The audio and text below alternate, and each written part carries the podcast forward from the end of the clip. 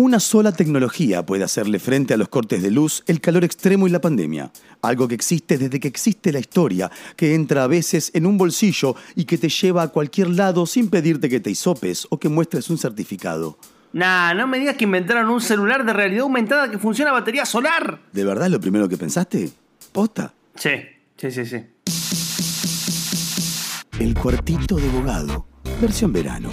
Un programa de libros, entrevistas, textos, recomendaciones, todo en una hora, para hacerte el aguante cuando no aguantas más.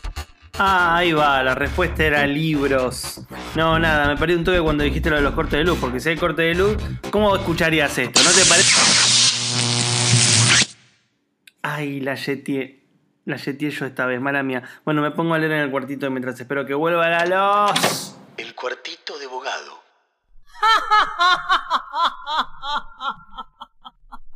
¿Por qué ríes así? Y no tienes razón para amargar mi corazón. Tú sabes que te quiero. Muy bien, otro episodio del Cuartito de Abogado, en esta oportunidad eh, en función de un aniversario marxista en sentido pleno, porque estamos eh, en, en los días en donde se cumplen diferentes aniversarios importantes, entre ellos, y después me corregirá la persona que la que entrevistaremos, está el cumpleaños de Marx. Bueno, motivo, la verdad, bastante pueril. No, no tengo ninguna otra cosa que decir, salvo que celebro más que nada la edición por parte de siglo XXI de eh, el 18 Brumbario de Luis Bonaparte, con el cuidado, la revisión de alguien que está dirigiendo una colección de textos eh, de Marx, que no es otro que Horacio Tarcus, a quien hemos entrevistado hace ya mucho tiempo aquí en el cuartito, eh, un amigo de la casa, casi diríamos. Y en esta edición del 18 Brumario de Luis Bonaparte, lo que contamos es obviamente con una revisión e introducción de la mano de Horacio. Vamos a hacerle varias preguntas en torno a este texto y a las novedades del CEDINSI, cosas que vienen pasando hace bastante. Horacio, ¿cómo estás? Hola Fer, un gusto saludarte. Como siempre, el gusto es mío, querido Horacio. Eh, hay muchas cosas por las que empezar, pero voy a empezar por el tema del libro.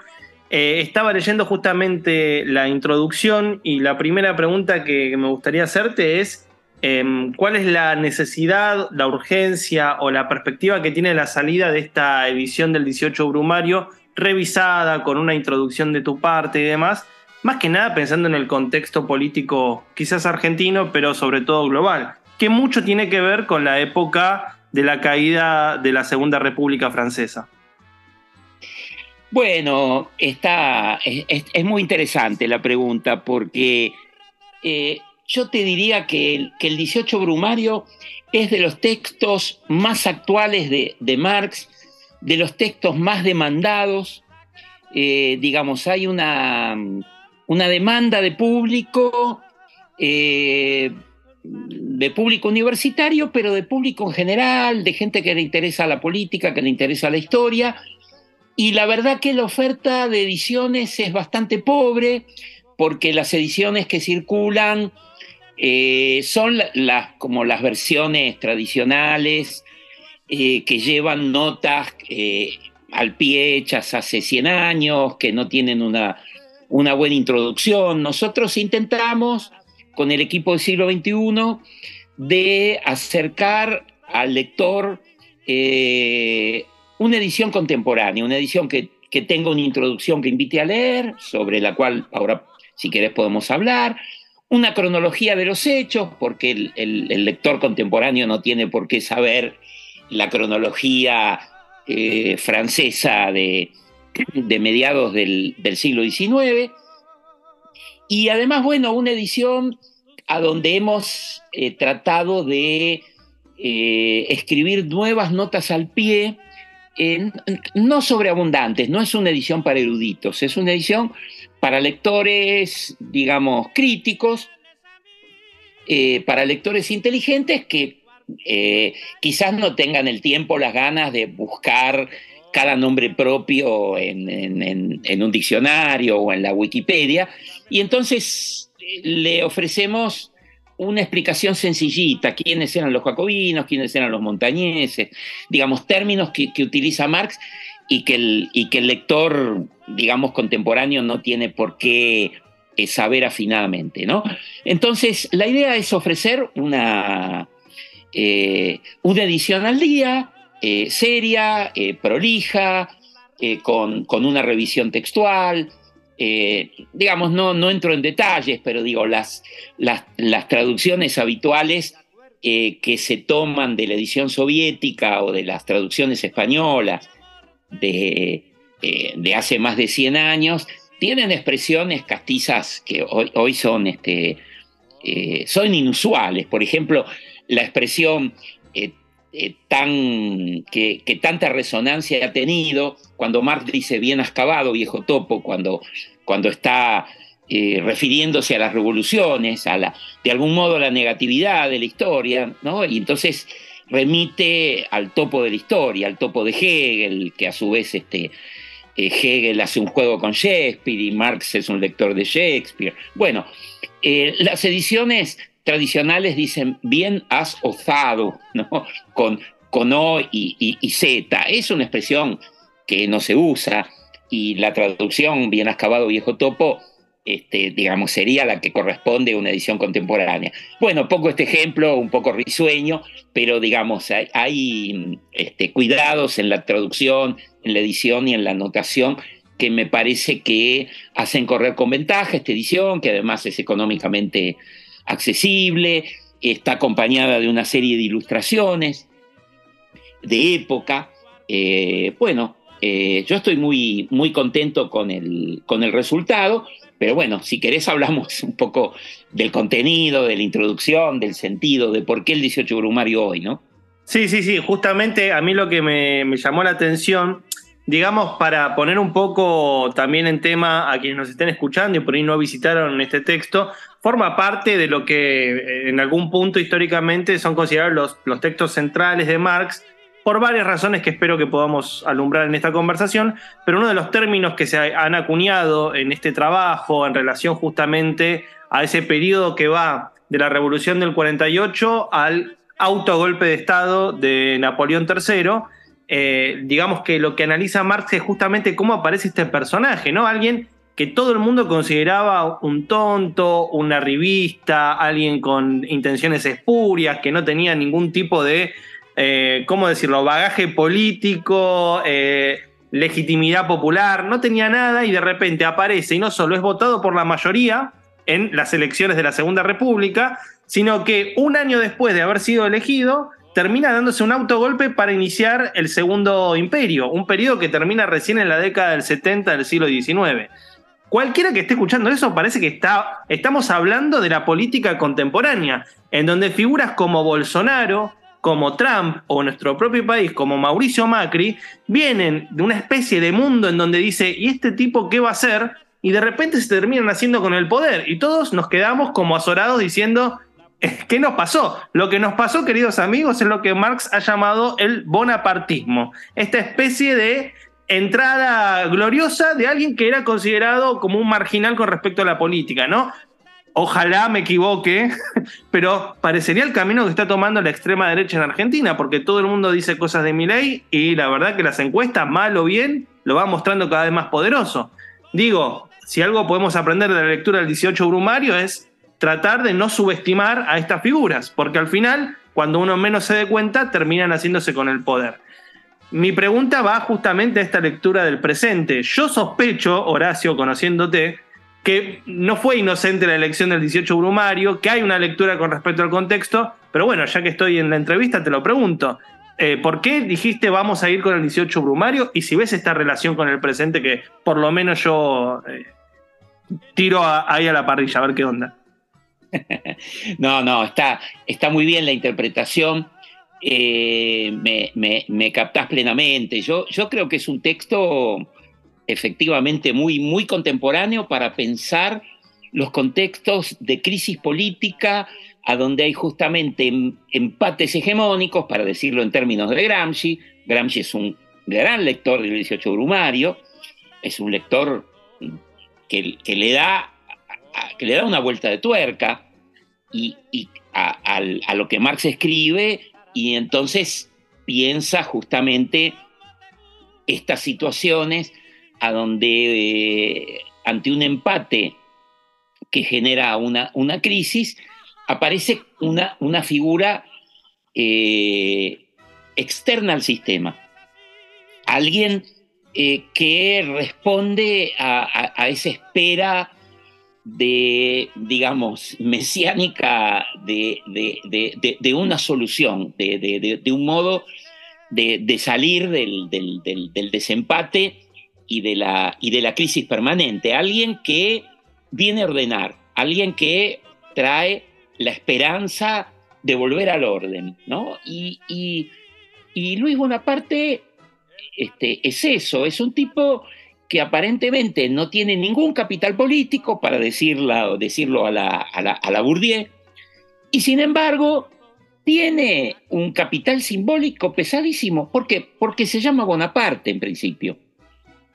Y, esta aportación de apellido, que parece una tontería, es la que de algún modo genera todo un imaginario en distintos sectores de la sociedad, este, pero digamos un imaginario compartido en que cada sector de la sociedad proyecta sus propios deseos y sus propias necesidades, y a donde ante una situación de crisis, de incertidumbres, de una república que, no cumple con su promesa, una república que, que, arranca con una revolución y que promete una democracia radical, una democracia social, y que tambalea, tambalea frente al laicismo, eh, tambalea frente a los propios derechos republicanos, tambalea respecto de la ampliación del voto, porque, porque la propia Asamblea Nacional quiere volver al, voto censitario, al, voto atado a la, propiedad. Eh, entonces, digo, esta, este, esta república que, que no cumple con su promesa, desata una esperanza en alguien que se llama Bonaparte que podría volvernos ¿no? a los franceses, pensando en el 51, en el 1851, 1852, que podría volver a traernos la paz, la prosperidad, la esperanza, la gloria, digamos, depende del sector, ¿no? Digamos, para, para los sectores militares es la vuelta a la gloria imperial. Para el, el, proletariado, bueno, es un voto de rechazo a una república que te defraudó. Para el campesinado es un voto esperanzado de vuelta a una normalidad este, frente a un régimen político que al campesinado no le interesaba, que veía que, la República, estoy glosando a más, por supuesto, la República es un régimen de eh, disputas eh, políticas que se mm, resuelven en París a espaldas de la, de la Francia profunda. Entonces, este hombre aparece como aquel que va a escuchar a la, Francia profunda. ¿no? Eh, los burgueses, bueno, eh, es un golpe en contra, paradójicamente, un golpe burgués en contra de la burguesía. Está, digamos, está la gran paradoja que, Marx, el, el enigma que Marx trata de descifrar. Pero como no tienen un gran candidato, eh, entonces dicen, bueno, más vale una parte que seguramente lo vamos a poder controlar. ¿Y por qué lo vamos a controlar? Porque es un don nadie. ¿Cuál es el único atributo? Que se llama Bonaparte, pero es un tipo que no tiene un partido político, que no tiene un diario que le responda, que no tiene una clase social clara de apoyo, que es un eh, aristócrata trucho, porque es una dinastía trucha inventada por el tío, que se autoproclama emperador, pero no, no es una de las dinastías históricas como los Borbones o los Orleans. ¿Qué son los Bonaparte? Es una dictadura, perdón, es una, una dinastía que empieza y termina ahí, no empieza con, con el tío y termina con el sobrino, es una, una, una dictadura, perdón, estoy con, estoy con el tema de la dictadura, una, una dinastía trucha. Entonces, el, personaje aparecía como un advenedizo, como, como alguien total, totalmente externo al, juego político, alguien que había vivido eh, tres décadas este, fuera de Francia. Eh, de pronto irrumpe en la escena y conquista una legitimidad enorme. O sea, es el que saca más votos en la, en la primera elección general de voto universal, entre comillas, de voto masculino, en realidad, eh, ganando a el candidato burgués, que era el general Cabañat, y ganándole incluso al candidato demócrata, que era el que había encabezado eh, Ledru Roland, ¿no? que era el que había encabezado la revolución de febrero de 1848. Y no solamente gana las elecciones, sino que conquista eh, legitimidad eh, tras el golpe, porque él logra plebiscitar su golpe militar y de algún modo también logra plebiscitar la, la instauración del imperio. Y un año, apenas un año después del golpe se hace autoproclamar emperador. Y esto con un apoyo generalizado de, la, de la sociedad francesa. Entonces esto genera efectivamente, como vos decías hace unos minutos, un, enorme estupor para todo el mundo que veía con expectativa el decurso de la, de la revolución de 1848 y ve que en tres años esa revolución se derrumba, que vuelve el imperio, que toma el poder otro Bonaparte, que, que, se vuelve a instituir una, una aristocracia que, se vuelve a, coronar a un, a, un este, plebeyo, a un aristócrata trucho, que se cercenan libertades, eh, que hay eh, miles de, detenidos, de, exiliados. Eh, esto es lo que Marx intenta explicar en esta obra, que en realidad la escribe para los migrantes alemanes en los Estados Unidos. Él tiene, tiene un, gran amigo, un, compañero de militancia revolucionaria justamente del, 48 alemán, que emigra a los Estados Unidos, monta ahí un, periódico en alemán y que se llamaba la, la, Revolución, y ahí sale el 18 Brumario en alemán, este, en este, una, especie de una suerte de, folleto, eh, en el año este, 1852. De modo que es una obra rara, porque es una obra escrita por un alemán para exiliados que están en Estados Unidos eh, sobre la situación francesa. Es un libro que tarda décadas en llegar a los franceses, ¿no? Porque porque se instituye tarde como una obra canónica este, de, Marx y del, y del, marxismo. Marx alcanza a revisar la edición, publica una, una segunda edición con, un prólogo, eh, y, después Engels publica una, una, tercera edición, ¿no? Pero, digamos, recién podríamos decir que en el siglo XX se expanden las ediciones, era, era una rareza bibliográfica. Hay testimonios, eh, recojo algunos en la introducción, de eh, socialistas de la época que le piden, sobre todo a Engels, Engels eh, entre de, los dos, de esta dupla extraordinaria que constituyen Marx y Engels, Engels es el que atesora las ediciones. Entonces, le, le piden ejemplares del Manifiesto Comunista, le piden ejemplares del, del 18 Brumario. Eh, y, él es el que los envía por correo, tiene los recursos y tiene esa, esa disposición. Marx lleva una vida más agitada, más difícil, con toda una serie de, penurias.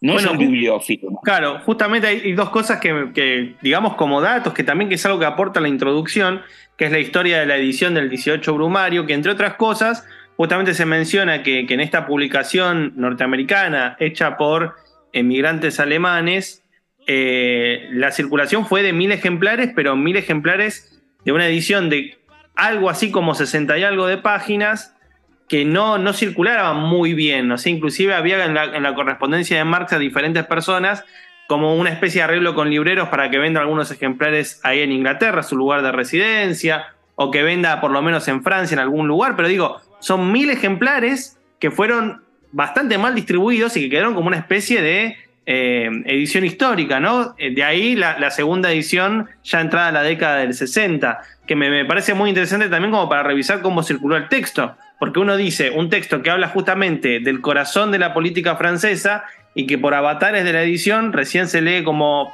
entre comillas corresponde, entrado el siglo XX, ¿no? Eh, eso también habla de la historia de la recepción de las ideas de, Marx.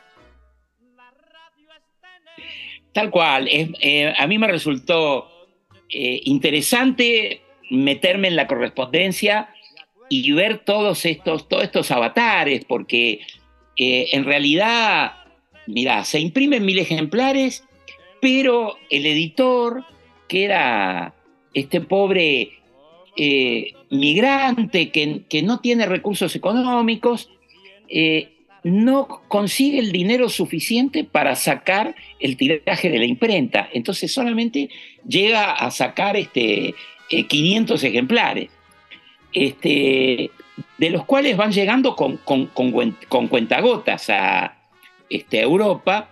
Y, Marx y Engels le reclaman a este, a, este amigo, este, que, que, se llamaba Beidemeyer, Joseph Beidemeyer, que era un, ex oficial prusiano que, que se había radicalizado con, la revolución del, 48, ¿no?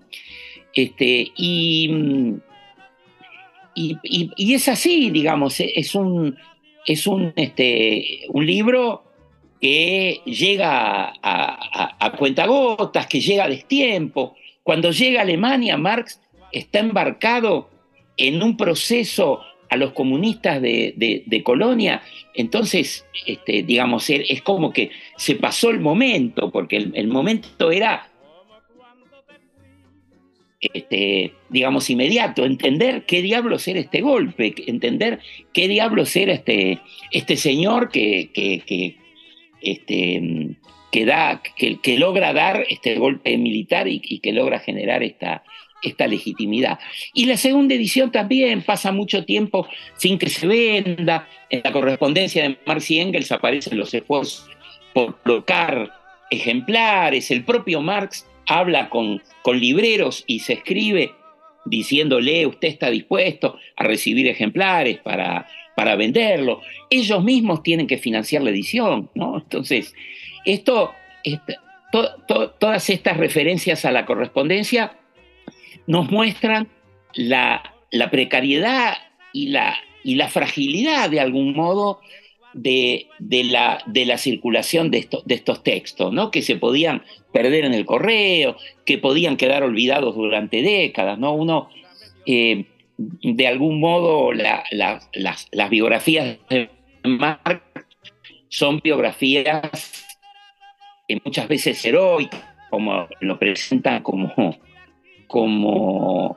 eh, una especie de, líder del proletariado de la época, pero, para este momento Marx y Engels son tipos sueltos, que tienen una red de amigos, que son los revolucionarios del 48, pero digamos que, que, ya no existe la Liga de los Comunistas, todavía no existe la Primera Internacional, y Marx en este momento es un tipo que se ha replegado al estudio, y, que, no participa de la vida de los emigrados, eh, que no participa de los grupos.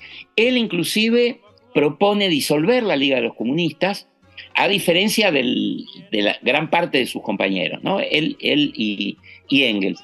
Entonces son, este, eh, sobre todo él, porque la situación de Engels es más compleja, es un industrial, está eh, administrando la padre, pero Marx es un, es un exiliado eh, que vive en una situación de, penuria económica permanente y que, y que, bueno, hace enormes esfuerzos por colocar estos libros que, eh, digamos, no, este, no era fácil porque eran libros de un compromiso político muy alto en un contexto de, podríamos decir, de contrarrevolución, ¿no? La revolución había, este, había fracasado y había que convencer a los libreros que era un estudio histórico, que tenía toda una seriedad, que no era un pasquín, ¿no? Este, para que el texto tuviera circulación. Y tiene mucha menos circulación que los otros libros. Por ejemplo, el libro de Víctor Hugo, eh, Napoleón el, Pequeño, eh, eh, sí es un, es un texto de enorme circulación que se traduce inmediatamente a, muchísimos idiomas, ¿no? Y el texto de Proudhon, que, que, también tiene enorme circulación. ¿Por qué? Porque Marx todavía no era Marx. Marx era un joven alemán exiliado este, hace poco tiempo en, Londres, no tenía el renombre de Proudhon. Digamos, van a tener que pasar, eh, digamos, alrededor de 20 años para que comience el reflujo de Proudhon. Todavía hay muchos prudonanos eh, en la Laguna de París, digamos, todavía es una, es una figura de referencia. Y Marx es un, un jovencito impertinente que desafía al gran Proudhon con su libro este, Miseria de la Filosofía. ¿no? Entonces, me parece que, que, todo el proceso de circulación y la, y la conversión del, libro finalmente en un libro canónico hace también a la, a la lectura contemporánea. Me parece que el lector contemporáneo eh, ya no quiere leer un texto de esta naturaleza de modo ahistórico, quiere eh, de algún modo hay una demanda de historización.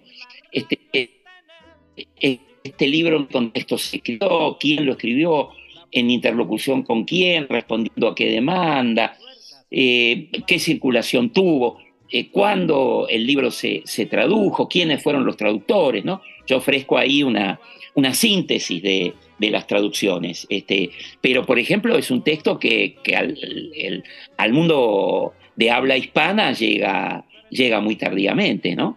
Sí, justamente vos eh, recogés algo que eh, no, me sorprende porque es lo esperable.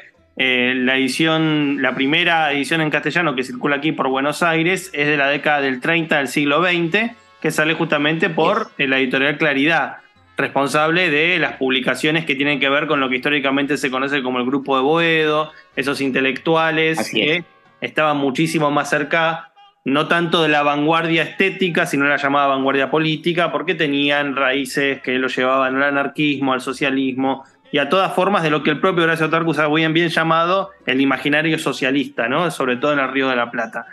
Horacio, hay una cuestión que a mí me sorprendió en la lectura, que desconocía, que esta frase que vuelve tanto de, 18 Brumario, ¿no? La historia eh, se repite dos veces, primero como tragedia y después como farsa, es un poco una idea que Marx toma directamente del epistolario con Engels. O sea, es el propio Federico Engels, para decirlo en, la manera más castiza posible, el que tira esta idea de que, bueno, habría acá como una repetición de cosas que estaban en la Revolución Francesa a finales del 18, que de repente aparecen de vuelta a mitad del siglo XIX.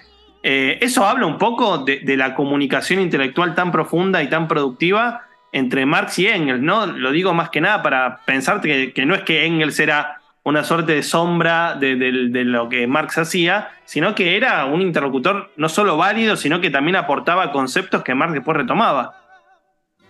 Absolutamente, absolutamente. Aquí Engels eh, no, es, no, es, solamente el respaldo, el que, el que aporta el dinero, el que habla con los editores, el que financia las ediciones, este, sino que, muchas veces es el inspirador de, Marx. Marx es el, autor de un, estilo original e, inconfundible, pero eh, mira, en 1848, en realidad fines del 47, Engels es el que en una carta a Marx le dice, eh, no me satisface esta redacción que hice del, del texto que queremos publicar.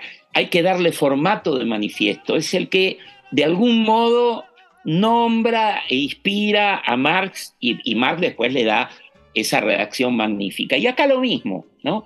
Acá lo mismo, aquí eh, es, el, este, es Engels, que es este, este, este, también este gran lector de, Hegel, el que, este, eh, digamos, no solamente eh, le, propone el leitmotiv de la reiteración farsesca del golpe, porque en realidad el 18 Brumario de Luis Bonaparte es una ironía, porque el que, el que había hecho el golpe el 18 Brumario del, del año 7, eh, de la revolución, que era el 9 de noviembre de 1799, ¿no? según el calendario republicano, era, Napoleón Bonaparte.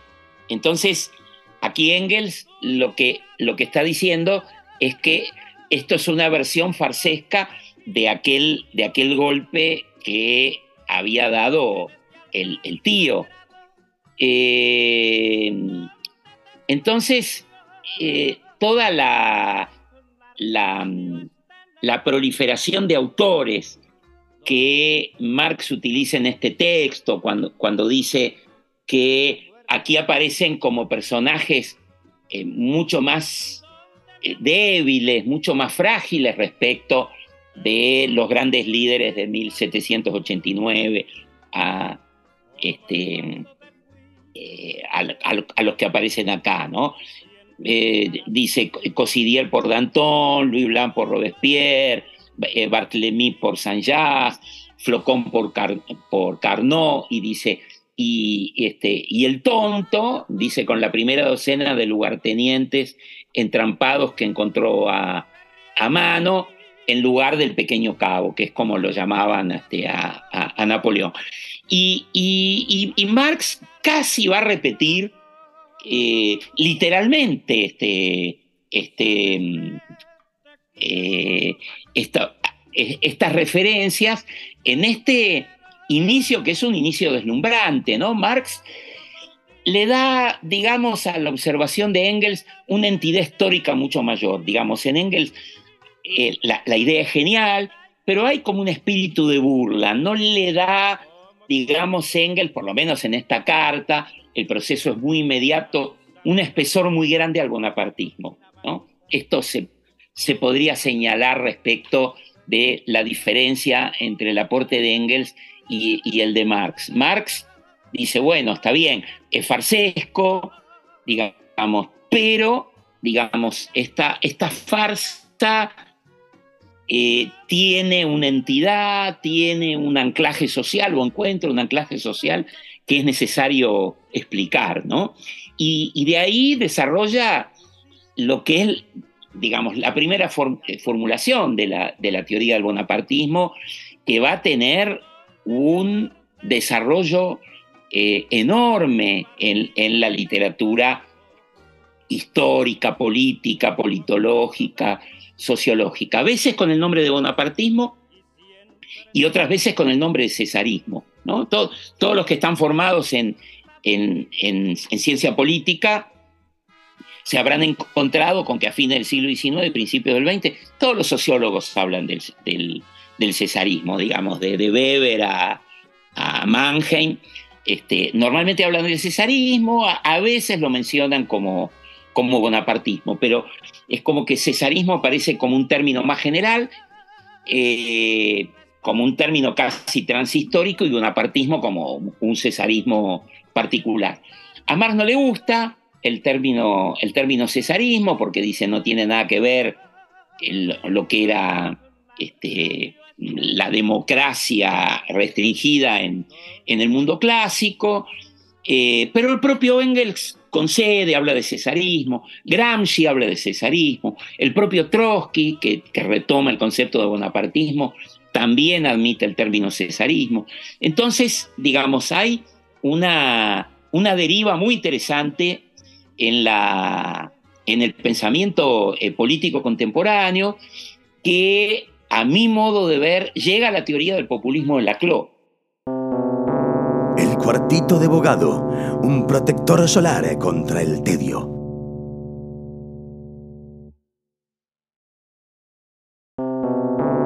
El cuartito de bogado, un trampolín para que te tires de bomba la pileta de la lectura.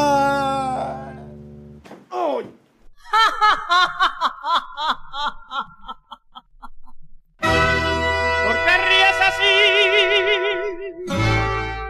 no tienes razón para marcar mi corazón. Tú sabes que te quiero. Había comenzado diciendo lo del cumpleaños, quiero puntualizarlo, ¿no? Porque cumpleaños es la peor palabra que puedo elegir. En realidad es aniversario porque es un aniversario de la muerte. Salvo que uno celebre las muertes, pero bueno, algunas muertes se celebran. No, no sé si la de Marx. La cuestión es que estamos grabando esto el 13, o sea, un día antes del, aniversario del fallecimiento de Marx, un número redondo porque fallece el 14 de marzo del 83. Y digo, tantos años después, volver al 18 Brumario, justamente en la introducción vos decís por qué es clave en el pensamiento de Marx, que a mí me pareció alucinante. Digo, reconstrucción del pensamiento eh, de Marx en esta época. Nosotros venimos del manifiesto del 48, venimos por una serie de publicaciones que piensan la guerra civil en Francia del 50, pero recién esta forma un poquitito más cerrada que es el 18 Brumario. Y justamente Horacio señala en la introducción que el cambio que se da es que cambia la manera en la cual Marx piensa el Estado, que en los textos anteriores el Estado era como una especie de lastre eh, propio de la lógica aristocrática que en realidad funcionaba de manera represiva o a través de la presión interna ejercida por la burocracia. Pero de repente se empieza a dar cuenta, analizando justamente este caso histórico que es el ascenso de Napoleón III, de que quizás el Estado sea algo más, sea algo mucho más complejo, cuya dimensión imaginaria y simbólica hay que analizar y que en algún punto deriva en lo que, me parece, ¿no? En, el comentario que recién dijo Horacio, ¿no? Un gran pensador de, la, razón populista, de su articulación dentro de formas estatales y demás, que ha sido Ernesto Laclau, argentino él, pero en algún punto apoyado en esta línea que emerge un poco de la reflexión de Marx acerca del 18 Brumario, ¿no? Y que pasa sobre todo por el factor de Gramsci. Digo, pensadores que de una u otra manera dijeron, bueno, está bien, el Estado puede no ser lo mejor, pero guarda, porque el Estado no es solamente un lastre histórico, sino que tiene sus complejidades, tiene sus dimensiones, y acá te venía a preguntar, ¿no? Eh, ¿De qué manera eh, Marx considera que aparece esta reflexión del Estado dentro de su propio pensamiento, porque después obviamente va a venir su obra capital, que es justamente el capital. Digo, hay un cambio acá eh, en la manera en la cual está leyendo este factor, este elemento de tanto peso histórico para pensar la sociedad futura.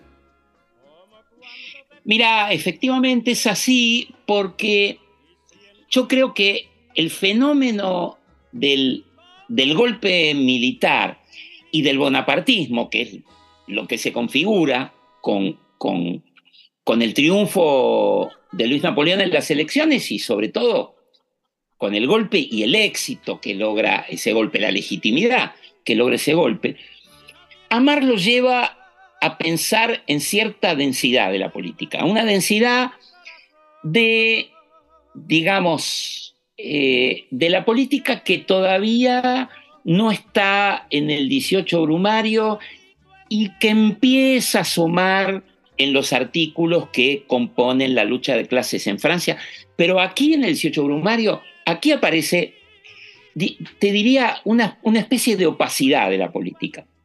¿Por qué? Porque eh, yo un poco hago, un juego irónico eh, cuando, cuando, digo que el 18 Brumario es un texto en que Marx va más allá del marxismo. Bueno, es, es una ironía porque el marxismo no existía en 1852.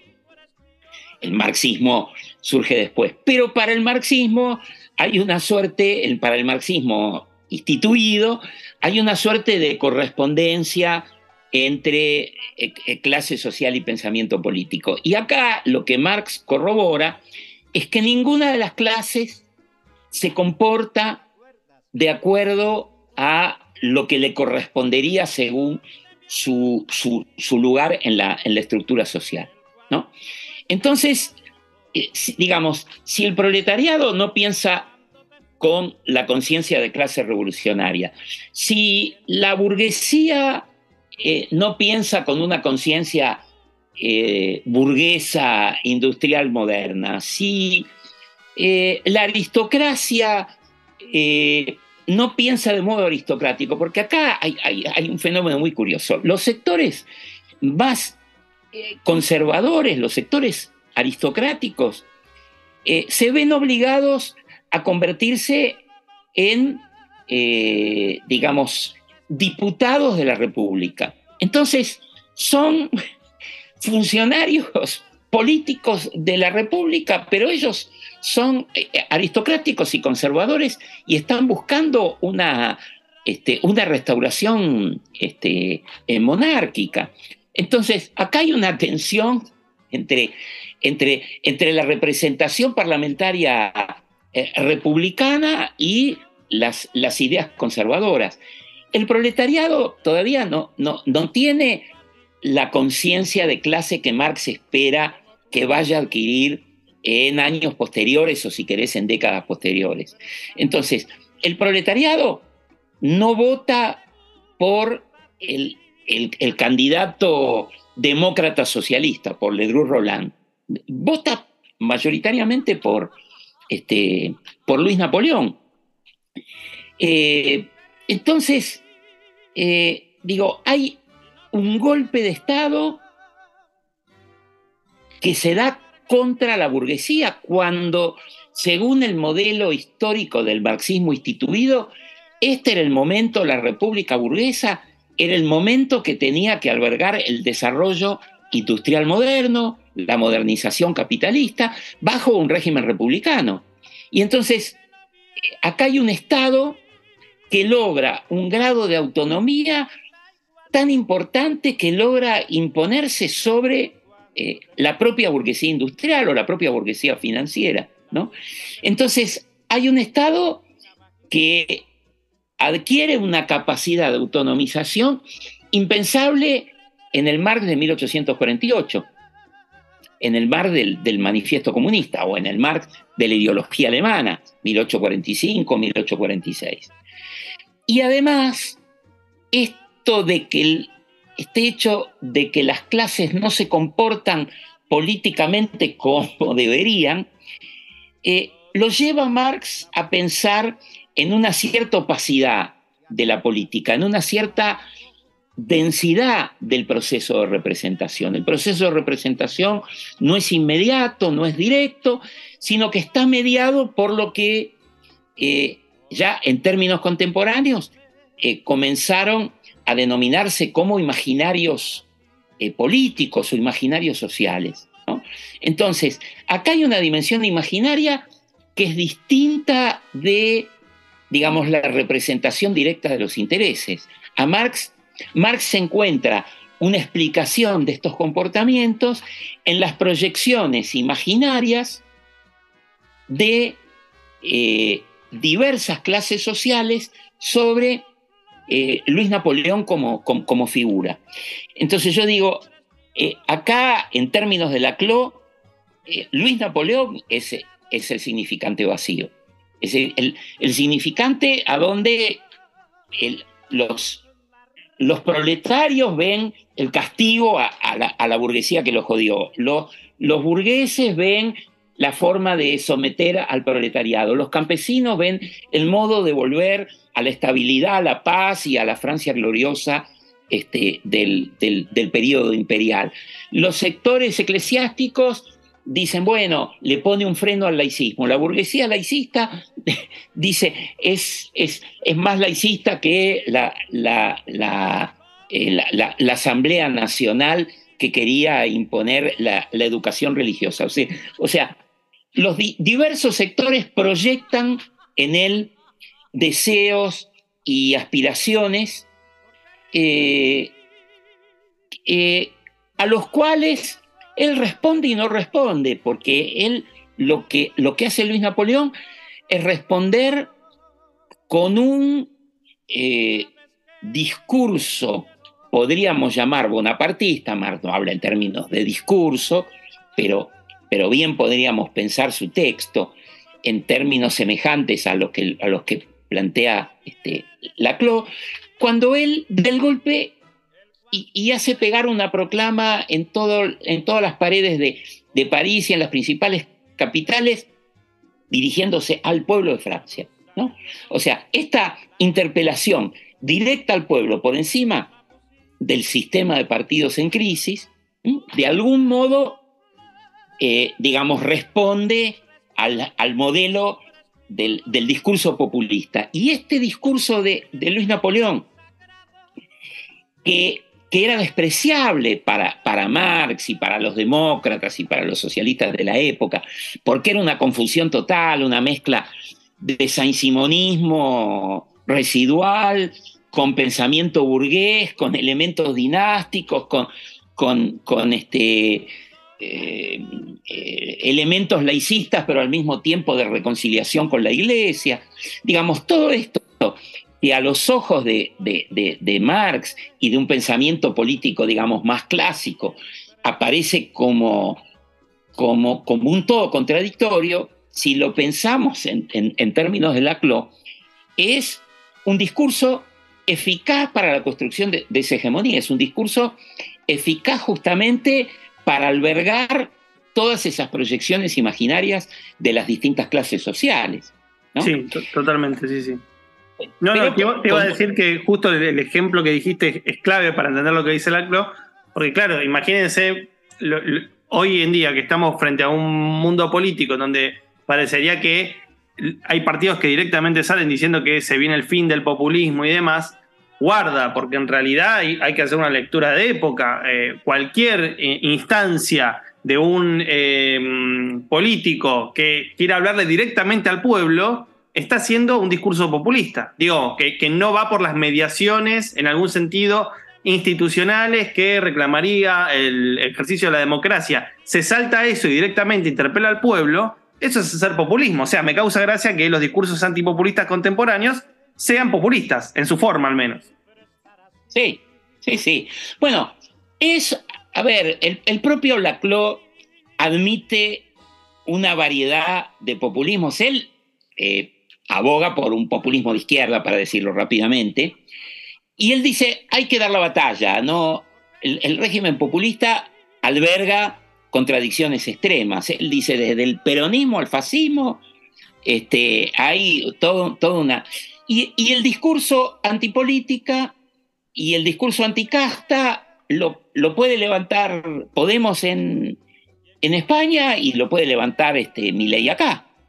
Este, o sea, diga, y, lo podía levantar eh, la insurgencia eh, diciembre del 2001 en la Argentina con el que se vayan todos, que era de algún modo, ¿no? Este, una especie de, expresión de, eh, elocuentísima de la crisis de representación. Entonces, que, vivimos en una época de crisis de representación, que los partidos han dejado de ser lo que eran, que dejaron, que dejaron de representar, que ya no hay estructuras partidarias, que ya no hay, este, eh, digamos, desaparecen los grandes liderazgos, los sistemas de ideas, los grandes programas, eh, los, programas partidarios, las prensas partidarias, eso, digamos, la izquierda lo, sostiene y hasta, y hasta por ahí nomás, mucho, mucho más débilmente, pero digamos, ya, ya no hay eh, sectores cautivos de los,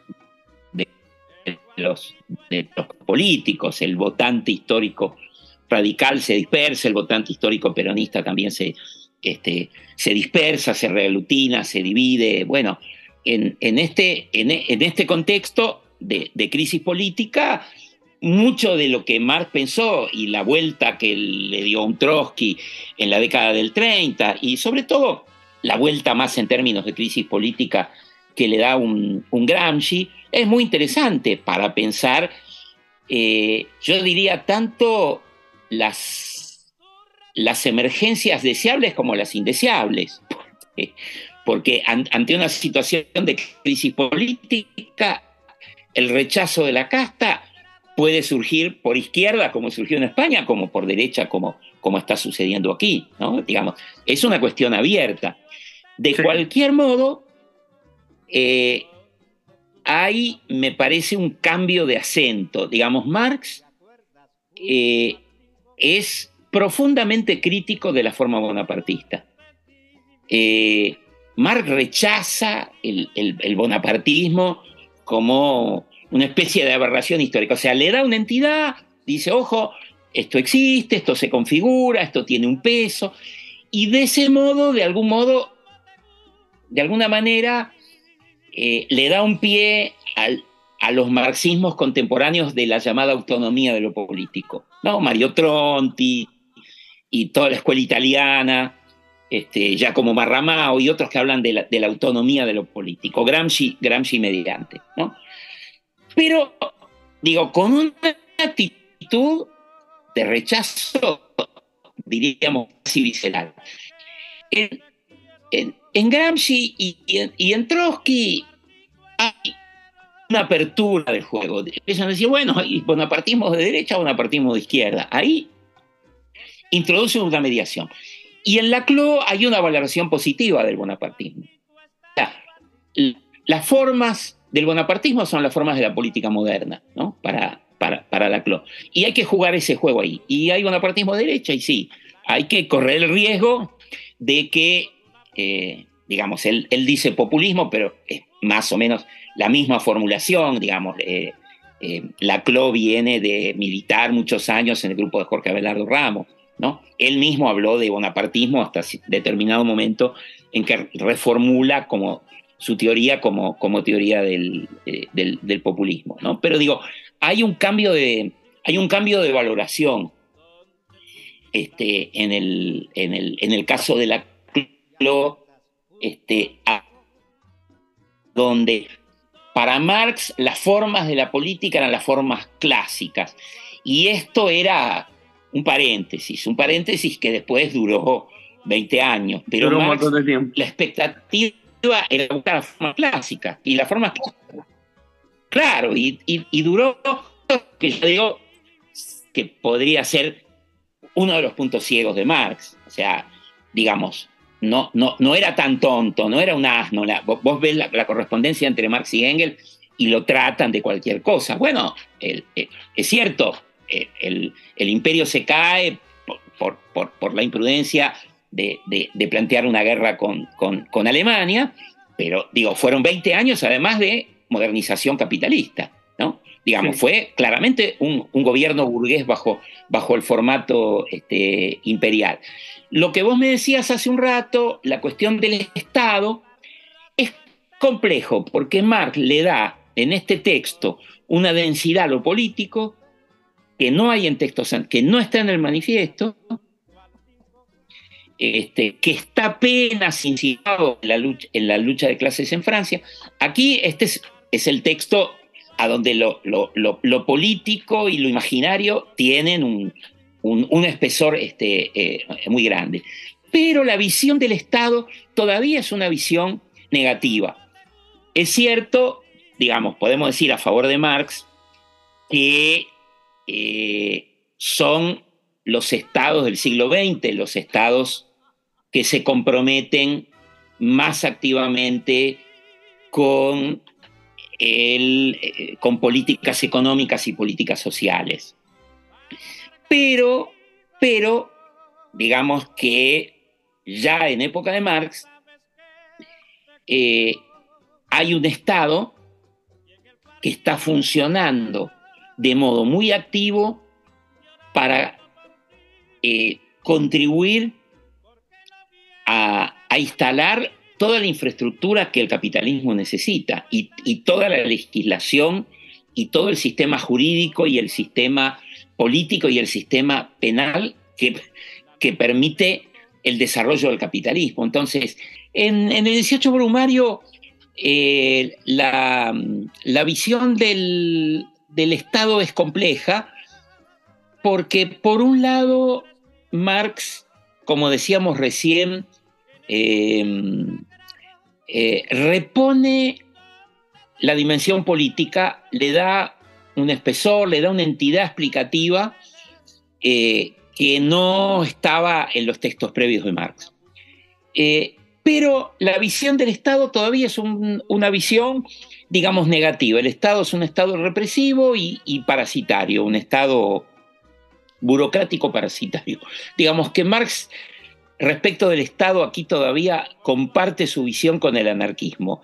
Si, este, si, si vos esos párrafos los, los extraes de un texto de Marx y se los das a leer a un, a, un marxista ortodoxo, diría esto lo escribió Bakunin o, o, Proudhon. Eh, Micael Loevi hace, hace esta, este ejercicio, es muy gracioso para mostrar las, este, el, forzamiento de la oposición entre marxismo y anarquismo. Y hace lo mismo, busca, no me, ya no recuerdo el texto de quién, de Bakunin, a donde habla de las clases sociales y, hasta el marxista más avesado podría creer que se trata de un texto de, Marx. Bueno, este, entonces acá hay una visión, eh, digamos, positiva, activa y explicativa de la política, pero una visión todavía negativa del Estado. ¿Por qué? Bueno, porque el Estado, eh, de algún modo, el Estado de la época, este, este, Estado burgués que se está conformando, es en gran medida un Estado eh, represivo y tiene mucho de, un Estado burocrático. Eh,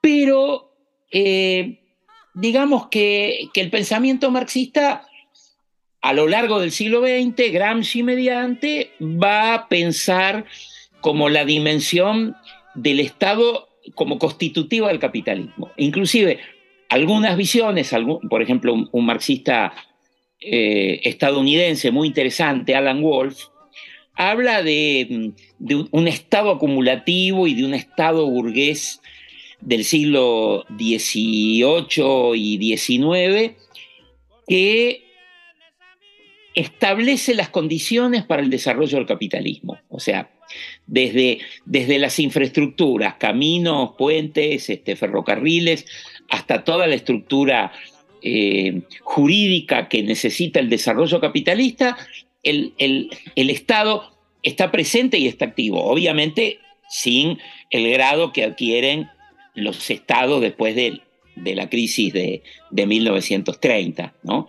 Em, pero, pero ya hay, digamos, un estado que excede la mera dimensión represiva.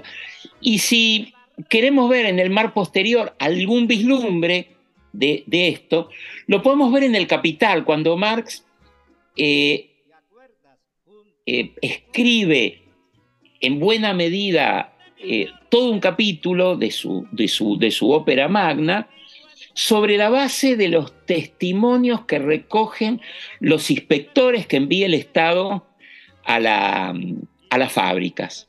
Entonces, son inspectores estatales. Los informes están publicados por el Estado, los famosos libros azules que Marx cita y, y, vuelve a citar ¿no? en el capítulo sobre la jornada de trabajo y, y en otros. Entonces, digamos, el, Estado eh, aquí aparece como algo mucho más complejo que eh, la expresión, la mera expresión de la clase dominante. Digamos, aquí hay un movimiento obrero emergente y eh, hay un Estado que de algún modo protege eh, de ciertos excesos del, capitalismo a a través, de estos inspectores. ¿no?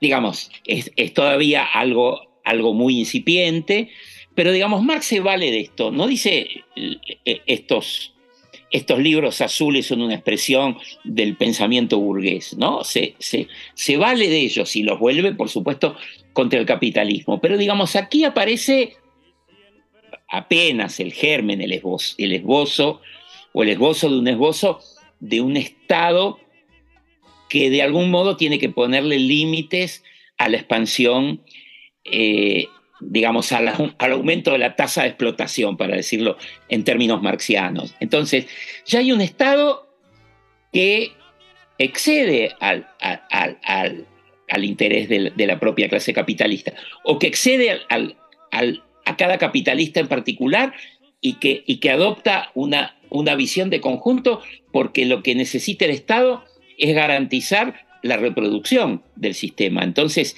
el límite a la jornada de trabajo, si bien lo conquista eh, finalmente los, propios trabajadores y las trabajadoras a, través de su lucha, aquí hay, digamos, denuncias sobre esos excesos, sobre condiciones de trabajo, sobre hacinamiento, sobre trabajo infantil, etcétera, etcétera. Entonces, digamos, Marx no llega a sacar una conclusión teórica, no, no elabora una teoría del capitalismo como perdón, del Estado capitalista como un Estado eh, que contribuye a la, construcción del capitalismo. Si bien hay un montón de, frases y referencias en el Capital al respecto y en otros textos no hay una teoría. Eso hay que esperar al siglo XX, hay que esperar a Gramsci, sobre todo, que es quien lo va a, teorizar con, mayor énfasis, y después, digamos, el marxismo en la segunda mitad del siglo XX.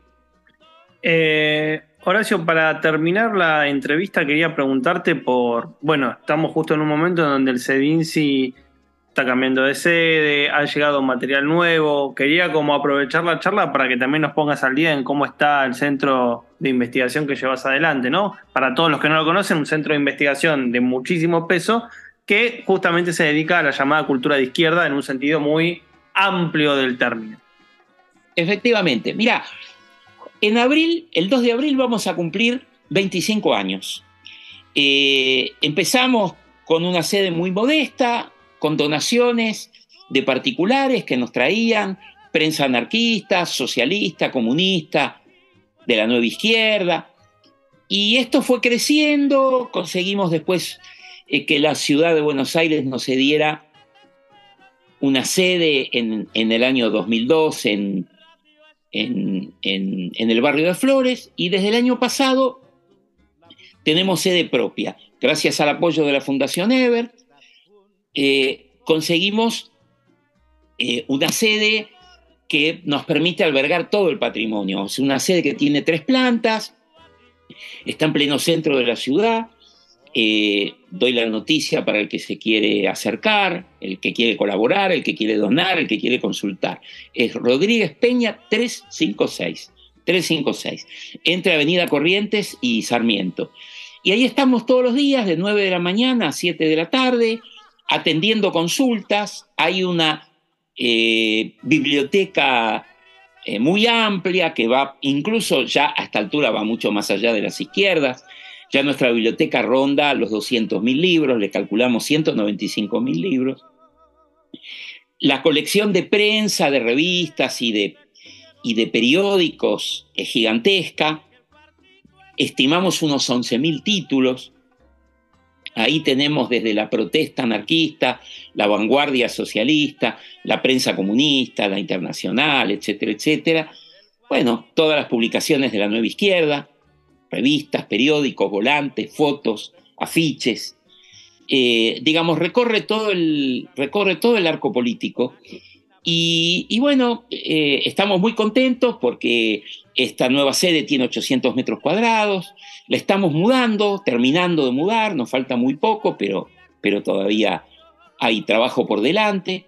Y como bien vos decías recién, recibimos una, en medio de la mudanza una donación gigantesca que la verdad que es una historia muy linda porque es una repatriación, entre comillas, en cierto sentido, una repatriación de libros. Mira, un exiliado argentino, perseguido por las 3A y este, clandestino durante el, durante el golpe militar de marzo de 1976, se exilió con su compañera en, en París inmediatamente después del golpe. Se llamaba Alberto Belloni, su compañera Estela Belloni, que todavía vive es la donante de la biblioteca. ¿Qué pasó?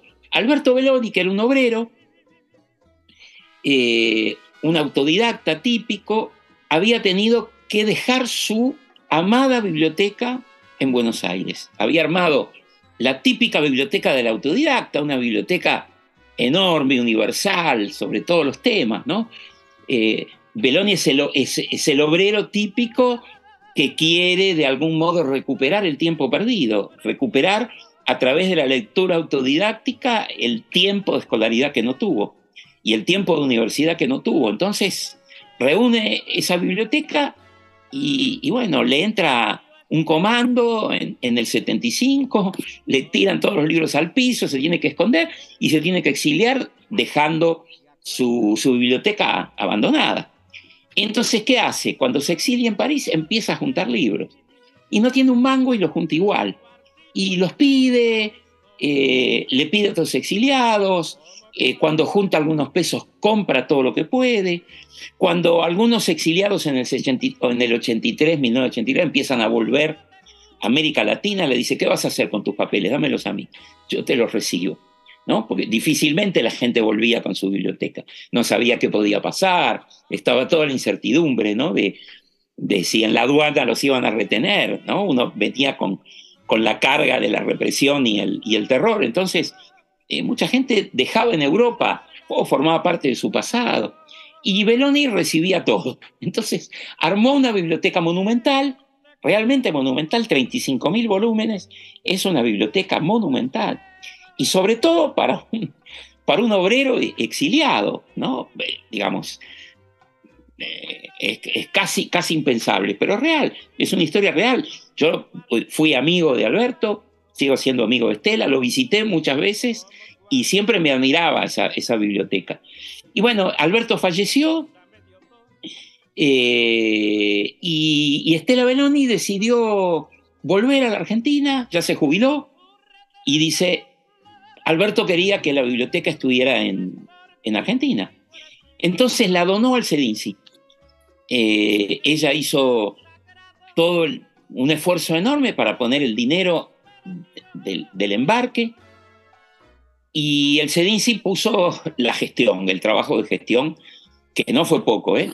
Este, digo, el gran esfuerzo lo hizo Estela, pero el esfuerzo este, con la aduana y con la este, y con la DGI eh, para este, no pagar una enormidad, porque en realidad estamos haciendo una patriada enorme.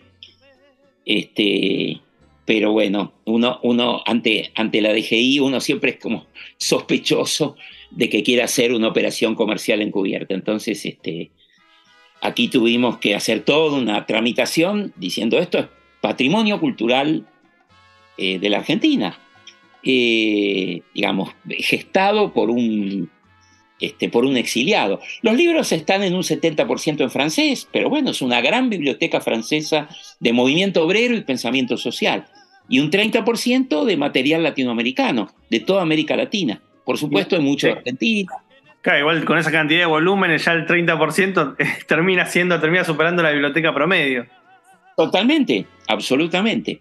Y hay piezas extraordinarias, ¿eh? digamos, ya empezamos a abrir las cajas y, este, y realmente es una, una alegría y una satisfacción extraordinaria porque hay cosas, por ejemplo, está toda la documentación de movimiento de derechos humanos en el exilio, de resistencia a la dictadura, de denuncias, carteles, volantes, listados de desaparecidos o de presos presentados ante Naciones Unidas o ante diversos organismos.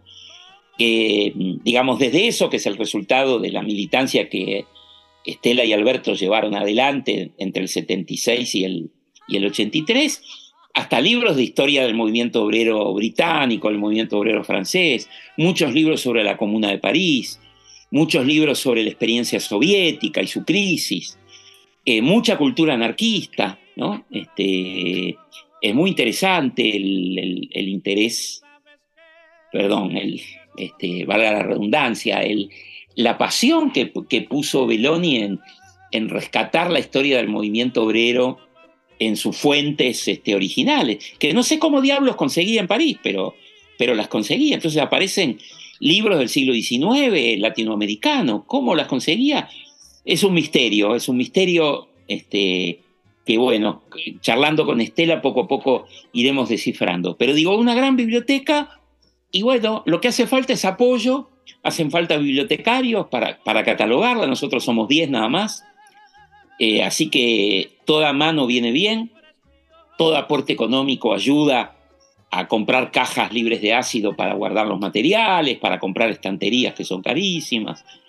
Eh, o sea, todos están invitados a a, colaborar a este, o, a venir a, leer. Pueden consultar nuestra página, es este, cedinci.org, cedinci las dos veces con C, punto .org de organización. Y ahí estamos, este, los, los esperamos con las, con las iniciativas que tengan. Todo aquel que guarde en un ropero medio abandonado, en un placar, un viejo afiche, volantes, cartas, eh, bueno, nosotros nos comprometemos a recibirlas, a ordenarlas, limpiarlas de polvo, catalogarlas y ponerlas a la consulta pública.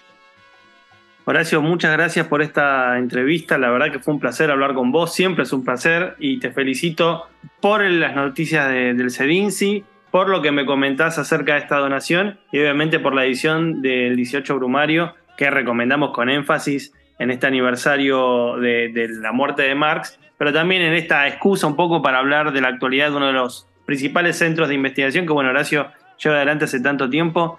Siempre es un placer eh, leer tus textos, quiero decir, y cada tanto, cuando estoy falto de esperanzas, vuelvo a tu trabajo sobre el socialismo romántico en el Río de la Plata, que me parece alucinante. Cada vez que vuelvo ahí es, es un deleite. Así que nada, Horacio, muchas gracias por esta entrevista. Muchas gracias a vos, eh. para mí también es un placer enorme y bueno, seguimos en, en comunicación y te esperamos por Rodríguez Peña 356. ¿eh? Sí, sí, voy a pasar, voy a pasar. Ya después te escribo por privado, voy a, dar una vuelta con, algún grupo de estudio que estamos pergeniando algo. Eh, ¿Cómo no? Por supuesto. ¿Cómo no? ¿Cómo no? ¿Cómo no? ¿Cómo no? Te mando un saludo grande, Horacio. Muchas gracias por tu tiempo, ¿eh? Abrazo muy grande. Cerramos la puerta del cuartito, pero solo por hoy. Si te quedaste manija o picaporte, puedes escuchar todos los capítulos del programa en el canal de Spotify, El Cuartito de Abogado, o seguir la cuenta arroba abogado escribe. Y si no, no importa, que nada te distraiga del libro que te distrae de todo. Hasta la semana que viene.